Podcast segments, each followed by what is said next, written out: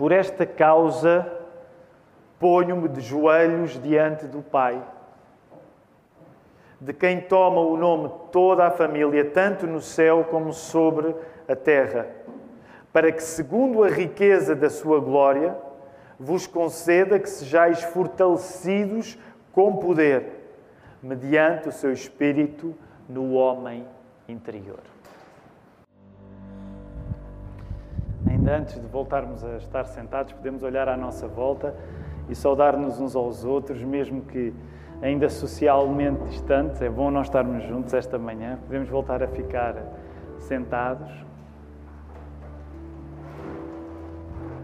Onde é que está a família Santos? Não vejo a família Santos. Está aí? Estão aí? Ah.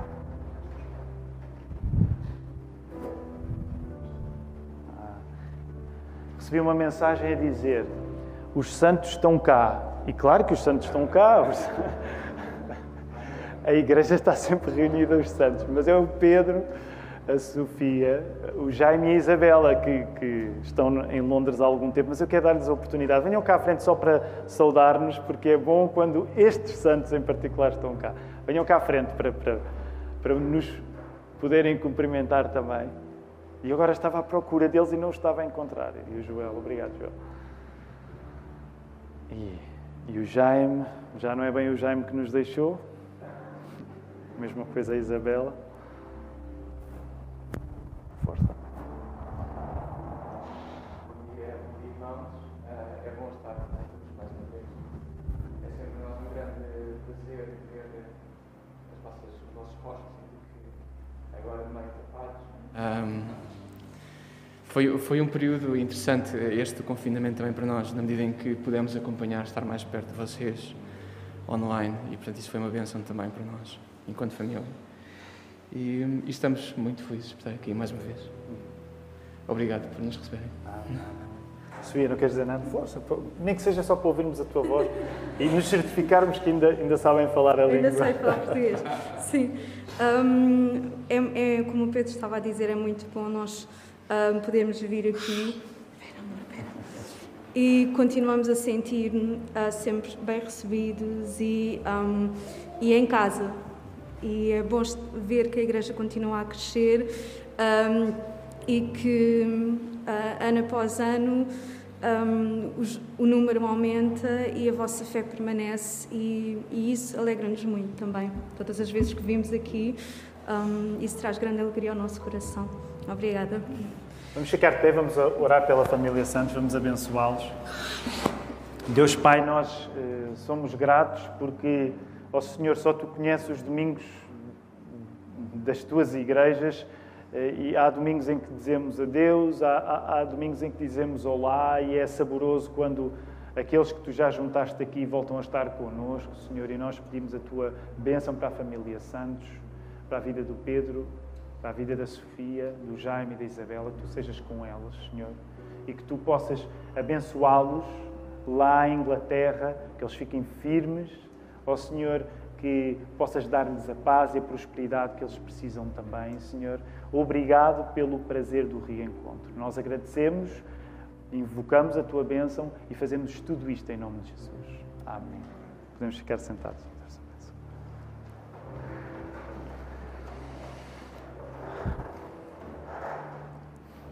O sermão de hoje faz uma pergunta, e a pergunta é: a tua, a tua é uma igreja fantasma? A tua é uma igreja fantasma? E neste estranho ano e meio que nós temos vivido desde que a pandemia chegou, há cristãos que se mostram prepotentes. Como assim, prepotentes? Neste estranho ano e meio em que nós vivemos esta pandemia, a verdade é que nós encontramos cristãos sem necessidade da igreja e a afastarem-se da igreja e, neste sentido, a viverem uma igreja que se fantasmizou na vida deles. Por outro lado, também há cristãos neste estranho ano e meio de pandemia que se mostram passivos incapazes de assumir a sua responsabilidade individual e de avançar com fé. Ora, o plano ao pregar este sermão nesta manhã é dizer que o caminho, naturalmente, para um crente não é nem ser prepotente, nem ser passivo. O caminho é o de Cristo. O caminho é o do poder de Cristo. E é por isso que nesta hora, ainda antes de voltarmos ao texto bíblico, nós vamos orar para que Deus possa fazer isto acontecer na vida de cada um. Independentemente das circunstâncias que vivemos, porque todos nós que nos juntamos aqui, mesmo aqueles que assistem à transmissão do serviço de culto através da internet, todos nós vivemos circunstâncias diferentes. E por isso estamos a pedir a Deus que faça uma coisa que nenhum de nós é capaz de fazer, que é responder aos anseios de pessoas que são diferentes, mas que Todas, todas as pessoas, todos nós aqui reunidos, precisamos de Cristo. Esta manhã vamos orar. Deus Pai, é bom este privilégio de, da casa aberta desta casa de oração, Senhor, da porta aberta desta casa de oração. Há muitas outras igrejas, graças a Ti, que abrem as Tuas portas e nós agradecemos-te porque Tu estás a aliviar-nos desta pandemia e pedimos que nos dês a sabedoria e a coragem para avançarmos além dela, Senhor. Agradecemos-te por tantos que, mesmo pertencendo a esta igreja, têm tido um papel fantástico no plano de vacinação, de cuidado médico e que nos honra enquanto comunidade vermos estas pessoas a darem um exemplo como Cristo de serviço, de sacrifício. Senhor, nós agradecemos pelo descanso que tu tens dado a tantos durante estes meses de verão. Senhor, nós agradecemos pelo privilégio de, ao abrirmos a porta, podermos voltar a reencontrar-nos. Há alguns que não vemos há algum tempo. Ó oh, Senhor, são tão distintas as circunstâncias de cada um de nós que só tu, como Deus, tens o poder de valer nesta manhã a partir da tua palavra. E por isso nós pedimos que tu me possas guiar a pregar a tua palavra Ó oh, Senhor, nós pedimos que tu nos possas guiar a ouvir a tua palavra. Nós pedimos que tu possas encaminhar a nossa mente a compreender, a discernir estas coisas espirituais e aplicá-las à nossa vida de carne e osso. Nós pedimos que tu possas guiar as nossas emoções ao ouvir esta palavra e ao aplicar esta palavra depois nas suas vidas, Senhor. Há tanta coisa difícil que nós pedimos que tu faças, porque nós não somos capazes. Mas obrigado nós não estamos sozinhos. Não só estamos acompanhados uns dos outros, mas estamos acompanhados por Ti, que és Deus Pai, Deus Filho, Deus Espírito Santo. Levanta aqueles que estão abatidos. Abate aqueles que estão orgulhosos, Senhor. Faz isto no Teu amor, para que no final, independentemente de podermos ser corrigidos, nós estejamos encorajados. Nós oramos estas coisas todas em nome de Jesus. Amém. Amém. Queridos irmãos, nós estamos cheios de uma boa ansiedade para aquilo que, olhando à nossa volta, compreendemos que, em relação à luta da pandemia, é um momento aparentemente melhor daquilo que já vivemos no passado. Agora que se crê que cerca de 70%, mais de 70% da população do nosso país esteja vacinada, ah, Todo o país se prepara para olhar para setembro e procurar alguma normalidade. Não será tal e qual em relação à normalidade que nós tínhamos antes, mas nós estamos investidos e, e confiamos em Deus. Portanto, as duas próximas semanas servirão para vos dar mais alguns detalhes sobre uma coisa que queremos fazer, se possível, logo no primeiro domingo de setembro.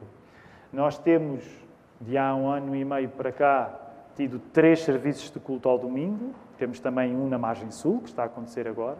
Houve uma fase inicial onde ainda desdobrávamos este serviço de culto à quinta-feira. Agora fazemos a quinta-feira como reunião independente de domingo. Mas se Deus permitir, no primeiro domingo de setembro, nós voltaremos a ter não apenas um, mas dois serviços de culto. Ainda não vamos dar os detalhes dos horários, mas tentando usar o, a mesma mancha horária, das nove e meia que vai até à uma e meia, talvez até um pouco menos, nós vamos, se Deus permitir, encaixar um primeiro serviço de culto, que se Deus quiser começará às nove e meia, mas eu não vou dar mais detalhes de horas porque isto ainda está sujeito a confirmações posteriores. Depois teremos um espaço de escola dominical, que tivemos interrompido durante este tempo todo, e depois teremos um segundo serviço de culto a seguir à escola dominical. Esta também é a maneira que nós vamos usar para todas as pessoas, independentemente de virem ao primeiro turno ou ao segundo, poderem ter um tempo de escola dominical. Os irmãos que cresceram no meio evangélico sabem o quanto os batistas precisam de escola dominical para sobreviver e por isso andámos aqui um ano e meio né? a arrastar. Mas vem aí a escola dominical. A escola dominical é um tempo que nós usamos para poder ter uh, um tipo de estudo mais específico à volta da palavra de Deus e que queremos convidar todas as pessoas, sejam membros, não sejam membros, a poder estar. Mas depois nós vamos dar mais informações acerca disto. Mas gostava de vos animar, porque se Deus quiser, ainda não vamos estar enquanto igreja reunida de uma vez só, porque ainda não existem as condições apropriadas para isso. Também porque somos sensíveis às recomendações que as autoridades dão mas se Deus quiser, não estaremos dividido, divididos em três turnos, mas apenas em dois. E isso eu espero que olhem para isso como uma boa notícia. Amém? Então, aqueles que têm servido, que têm ouvido sermões três vezes cada, cada domingo, né? o Joel hoje até brilha. Não? Joel, os músicos, a portaria. Tantas pessoas têm ouvido três, três sermões, não é? Num só domingo quando serve. É incrível. Orem para estes irmãos, eles são uma fonte inesgotável de inspiração. Muito bem, vamos voltar até à palavra. Eh, eu não sei se vocês recordam, eu recordei-me, eu sei que é agosto, mas o pastor Mark tinha dado um trabalho de casa e geralmente o mês de agosto não combina com trabalhos de casa. Mas o Mark tinha dado um trabalho de casa e esse trabalho de casa era que nós pudéssemos ler a carta aos Efésios, agora que nos estamos a aproximar do seu fecho deste estudo, porque estivemos a estudar o final do capítulo 6, mas que nós pudéssemos ler não só o capítulo 6, mas do capítulo 1 até o capítulo 6, ler tudo. Agora, eu não vou perguntar quem fez, mas não vou resistir a dizer que fiz, é? ficava mal se não tivesse feito. E então, eu fiz essa leitura do início ao fim, verdade seja dita, também já tinha feito Uh, neste ano ainda antes disso, até para nos prepararmos para, para esta série de mensagens. Uh, e vou tentar, tendo em conta o apelo do Mark na semana passada, e não esqueçam aquele que tem sido o contexto, porque isto vai ser uma coisa, se Deus permitir, sublinhada nos próximos tempos na vida da nossa Igreja, que esta campanha especial de evangelização, que nós queremos que seja campanha para, de certa maneira, deixar de ser campanha. Porquê? Porque queremos, de facto, ter uma política de evangelização. Não sou a bem dizer política de evangelização. Queremos evangelizar mais. E por isso o Mark apelou bastante a esta questão de nós nos sentirmos confiantes em Cristo para falar mais, para agarrar as oportunidades, como vimos que era aquilo que o apóstolo Paulo pedia a Deus e pedia aos Efésios que orassem por ele para que isso pudesse acontecer. Então, tendo em conta esta necessidade de Paulo sentir o poder, sentir-se capaz de evangelizar, também estivemos a ser chamados para ler esta carta toda. Permitam-me ainda fazer um entre parênteses, e muitas vezes acabo por repetir isto, e é verdadeiro e é sincero, mas na quinta-feira passada foi, para mim, um grande encorajamento ouvir um pouco acerca da experiência que nós, Igreja, temos como evangelização. Mesmo tendo em conta que alguns de nós partilhávamos, uh, não diria necessariamente fracassos, mas falta de familiaridade com a evangelização. Então, uma vez mais, quero apelar, se tu conseguires, eu sei que a quinta-feira é impraticável para algumas pessoas, mas se tu com algum esforço adicional conseguires, usa a quinta-feira, porque quando nós nos juntamos às 20, nós voltamos às questões que nascem quando estamos a ouvir a mensagem ao domingo. Por isso mesmo, também volto a apelar, quando estás a ouvir esta mensagem, se há alguma inquietação que sentes, se há alguma questão que te surge, toma nota, porque partilharmos essas coisas é a maneira como nós, como nós crescemos enquanto corpo. Por isso, se tu estás a ouvir-me agora e alguma coisa que eu disser que te pareça difícil ou até impraticável, toma nota disso e envia para geral.igrejadalapa.pt ou se tiveres o meu número, podes enviar para, para o WhatsApp, porque à quinta-feira nós voltamos e digerimos estas coisas em conjunto. Na quinta-feira foi muito interessante o facto de partilharmos, muitos de nós, as experiências que tínhamos tido no passado acerca da evangelização. Voltando aqui à carta aos Efésios, eh, se eu pudesse resumir, e nós hoje voltamos a fazer uma coisa que na série de mensagens anterior fizemos, na condição cardíaca, que é, se calhar aconteceu até com alguns de nós durante estas últimas férias, quando nós queremos conhecer um lugar, mas não temos muito tempo para o conhecer, e, e, em, e, não temos a oportunidade de andar por esse lugar, mas temos de fazer isso de carro. É? Então fazemos de carro e é uma visita mais rápida, nós não estamos a conhecer o lugar em detalhe, mas estamos a ter uma ideia geral do lugar que visitamos. Então hoje, de certa maneira, o que nós estamos a fazer, o que eu quero fazer convosco na Carta aos Efésios, é novamente fazer aqui uma, uma volta de carro turística, não no sentido de não no sentido negativo de ser turista, mas no sentido abrangente. Temos uma perspectiva abrangente.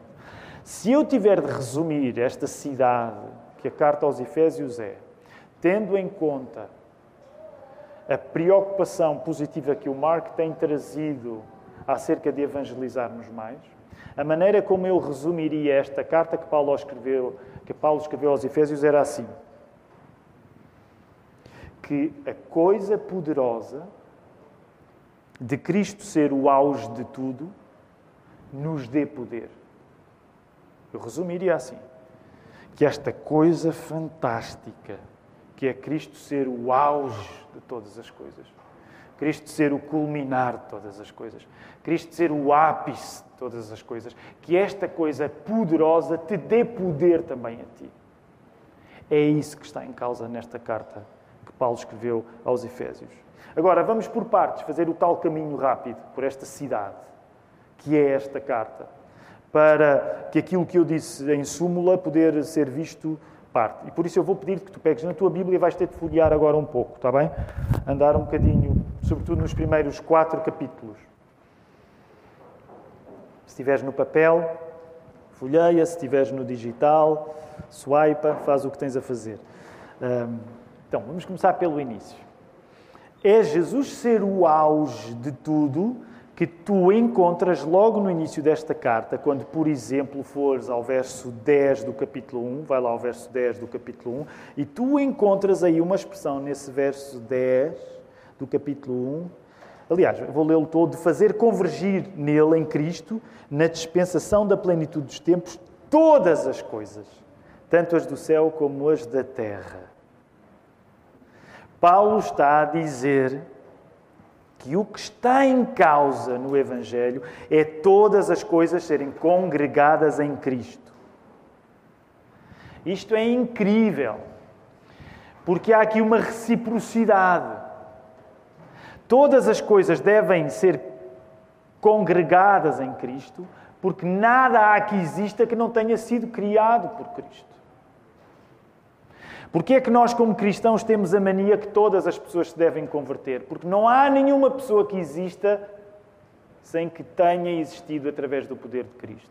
Portanto, resumindo, a razão da, tua existência e a razão da existência de qualquer coisa, e eu sei que é um grande feito, resumir em poucas palavras a razão da existência de todas as coisas, mas a razão da existência de todas as coisas é que tudo possa ser congregado em Cristo. E esta é uma história incrível. E é uma história incrível que começou a ser desenhada particularmente com um povo, que é o povo judeu. Acontece que esta história incrível se amplia, é essa a vocação do apóstolo Paulo, falar da amplitude desta história, porque ela já não diz respeito apenas aos judeus. Ela diz respeito aos Efésios há dois mil anos. Vejam bem, ela diz respeito a ti, que dás por ti neste 22 de agosto, 22 de agosto de 2021, em Lisboa, na Lapa. Ela diz-te respeito a ti porque provavelmente não tens origem judaica, se tiveres, então és a exceção. Mas nós que somos gentios fazemos agora parte desta história. E é isso que tu encontras em dois versos que nós já mencionámos ao longo dos últimos domingos, mas volta lá esses dois versos, capítulo 2 Verso 11 e 12, quando se diz aí: Estáveis sem Cristo, separados da comunidade de Israel e estranhos às alianças da promessa. Esta trama cósmica esta trama cósmica, todas as coisas serem congregadas em Cristo, isto começa com os judeus, mas isto amplia-se além dos judeus, há espaço para os efésios nesta história, há espaço para portugueses até, portanto é mesmo uma história incrível, que até um português consegue entrar lá, portanto há espaço para isto tudo, e esta história, vê bem, esta história serve para tu seres corroborado com poder. Vai ao capítulo 3, ao verso que nós lemos, porque nós fizemos precisamente esta leitura capítulo 3, verso 16. Algumas traduções diz corroborado com poder, outras diz fortalecido com poder. Essa é a nossa verdadeira vocação. Avança aí para o verso 1 do capítulo 4. Também é essa ideia que tu encontras aí. Rogo-vos, pois eu, prisioneiro no Senhor, porque Paulo estava preso por esta história fantástica, porque esta história fantástica chocava aquele tempo. Paulo estava preso por pregar a história da ampliação da promessa aos judeus, agora aos gentios. E ele diz: Rogo-vos, pois eu, prisioneiro no Senhor, que andeis de modo digno da vocação a que foste chamados. Sabes qual é a vocação? Sabes para, sabes para que é que tu foste criado? Sabes para que é que a tua vida serve?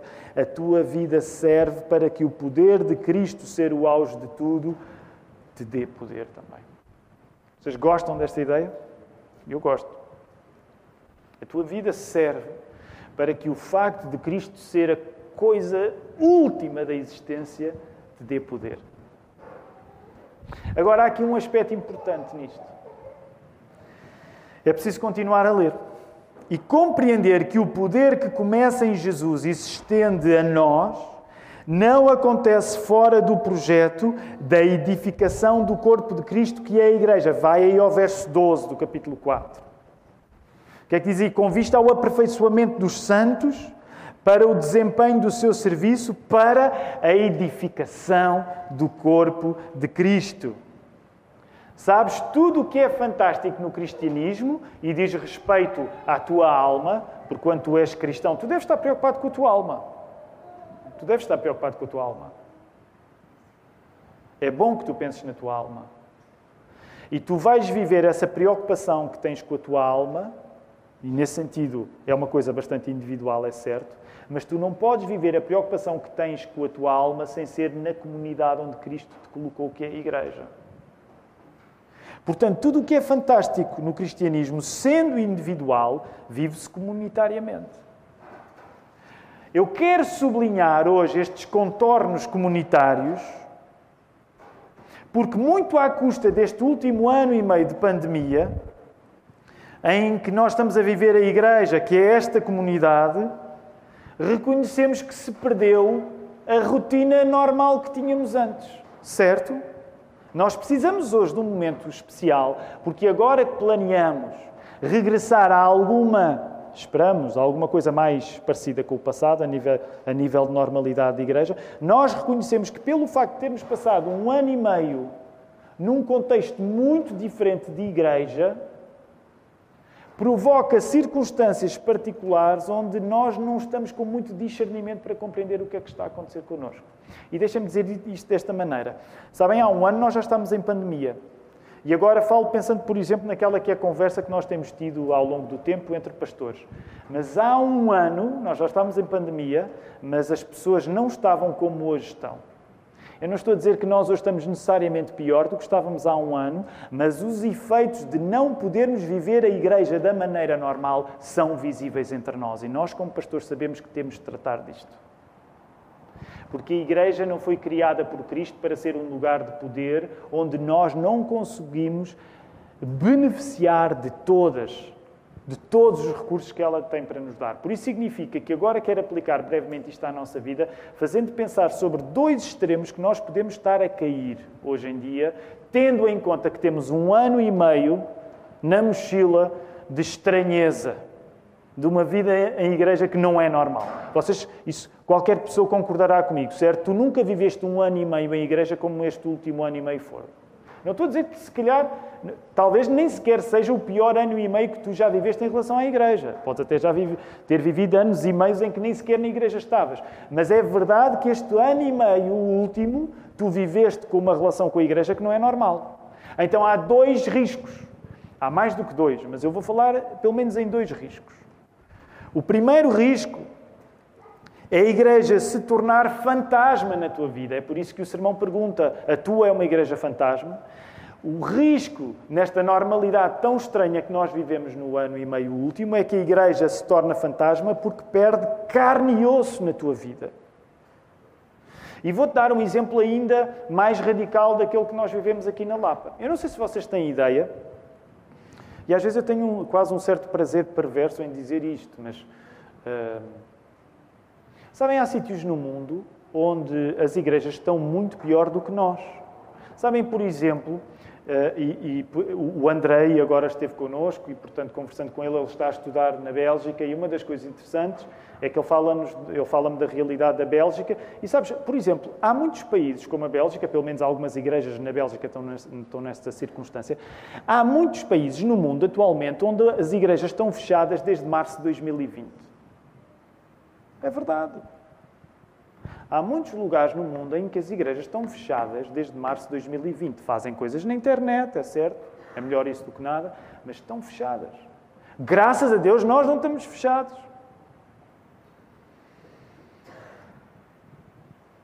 E é infelizmente compreensível que, mesmo nas igrejas que têm as portas abertas, como a nossa, haja quem inevitavelmente se sente fantasma na igreja e sente a igreja cheia de fantasmas em relação a si próprio. O que é que eu quero dizer com isto? Não nos vamos iludir. Eu sei disto, porque naturalmente, como pastor, tenho de lidar com isto diariamente. Mas não nos vamos iludir. Há muitas pessoas que chegaram à nossa igreja neste ano e meio e que ainda se sentem transparentes. Porquê? Porque nós reconhecermos uns aos outros nem sequer é linear, tendo em conta que estamos mascarados. Dou-vos um exemplo um bocado tosco, mas verdadeiro. Uh, ainda na semana passada, uh, a Ruth perguntava-me, a Ruth geralmente está num turno apenas, eu, eu geralmente estou em todos os turnos, uh, e perguntava-me, a Suelen esteve? e, e, e eu, eu disse-lhe, eu acho que sim. Mas ao longo da semana falava com o Manel e o Manel achava que não. Então, uma coisa tão simples como isto, ir à igreja, há escolas de pensamento adversárias acerca de saber se uma pessoa esteve na igreja ou não durante a época Covid. Porque nem sempre é fácil reconhecer. E, de facto, aliás, eu até disse a coisa errada. Eu disse que a Suelen estava. Não, eu tinha dito à Ruth que a Suelen não estava, mas o Manel é que dizia que ela estava. De facto, depois encontramos a Suelen durante a semana e perguntámos-lhe isto é fantástico. Já, já pensaram? Nós vivemos numa época em que, para saber se a pessoa esteve, temos de ir ter com ela depois e perguntar-lhe. É uma espécie de cenário pós-ressurreição. Tu estiveste ou não estiveste? É gente Tomé. Eu não só acredito quando tocar. E então fomos lá ter com a Suela. Ela está viva. E ela não tinha estado. Porquê? Porque nem sequer é fácil, eu não estou a dizer isto para me desculpar, mas às vezes não é fácil eu perceber quem está ou não está quando nós estamos mascarados. Isso significa que, por exemplo, e esta é a experiência de alguns de vocês, Alguns de vocês que chegaram à Lapa durante a pandemia, vocês ainda estão para conhecer uma igreja normal. É por isso que nós, como eh, pastores, temos apelado aqui da frente a dizer façam um esforço para, mantendo as distâncias de segurança, desinfetem as mãos, vacinem, sigam os conceitos todos, tudo bem, mas façam um esforço para olhar à vossa volta porque este ano e meio não tem sido um ano e meio normal de vida em igreja. A igreja tem-se fantasmizado na vida de muitas pessoas.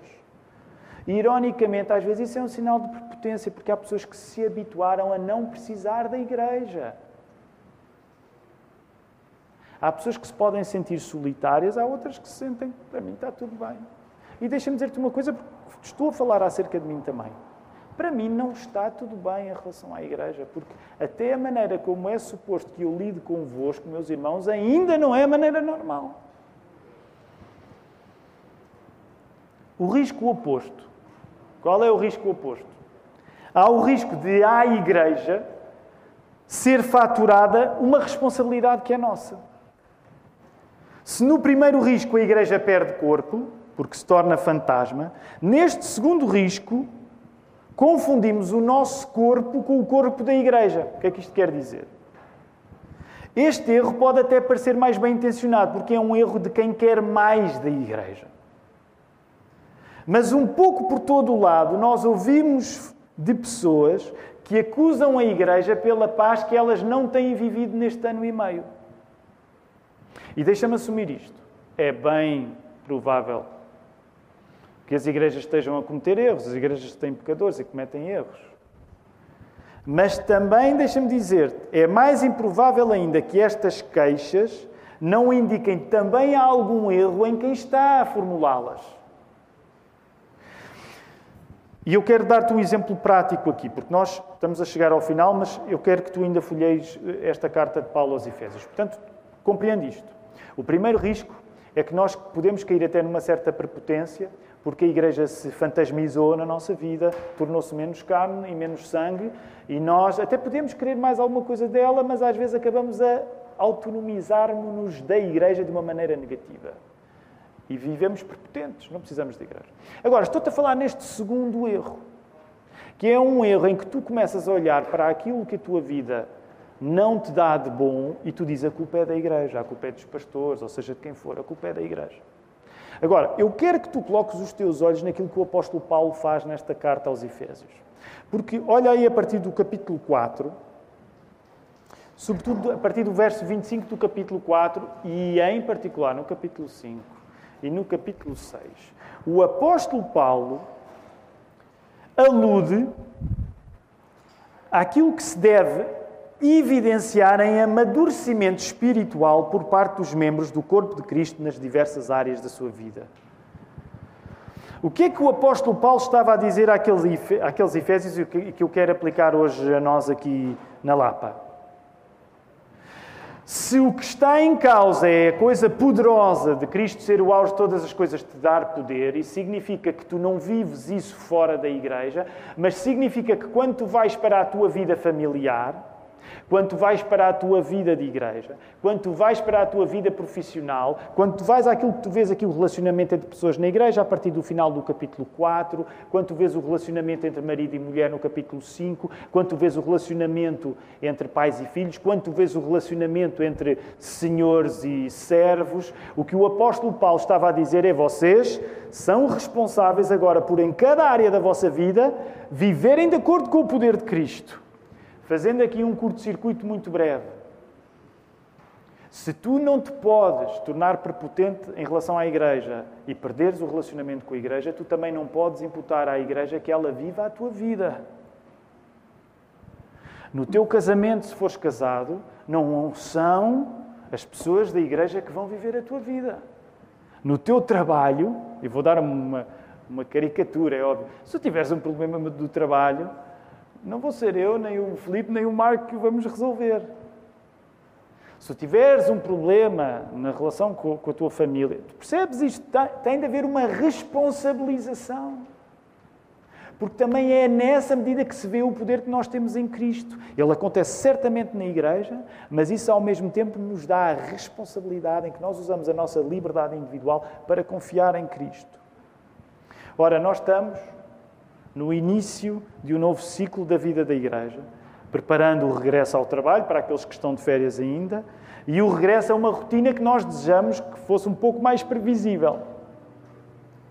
Se tu viveres numa igreja fantasma, tu traz uma vida em conformidade, que é uma vida que não chega a ser de carne e osso.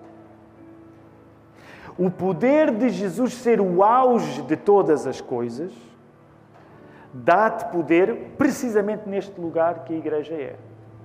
Tu não és chamado a viver de uma maneira prepotente, em que no fundo até agradeces pelo último ano e meio porque deixaste de depender tanto da igreja. Agora até desta encrente online, tu não és chamado a não precisar da igreja, porque a igreja é o lugar onde o poder de Cristo vai chegar até ti. Amém?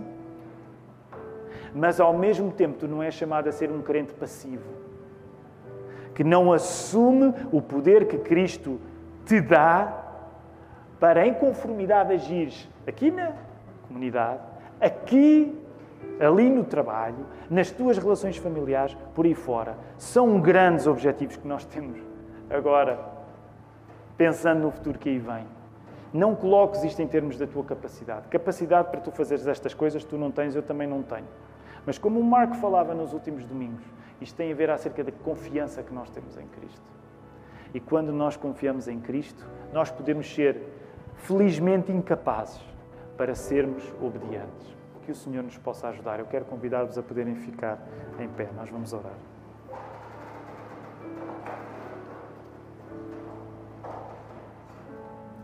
Deus Pai, eu agradeço-te porque não tenho vivido este ano e meio sem estes queridos irmãos, mesmo que um pouco mais distantes e mascarados, mas, ó Senhor, eu não tenho estado sozinho, nós não temos estado sozinhos durante esta época, porque até o inferno pode vir armado em esperto contra a igreja, mas a igreja prevalece contra o inferno.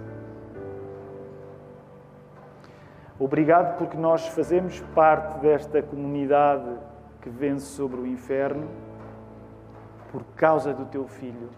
Todos nós fomos vistos incapazes de integrar esta comunidade, mas pela tua graça, pelo teu amor, nós fomos aqui colocados, Senhor.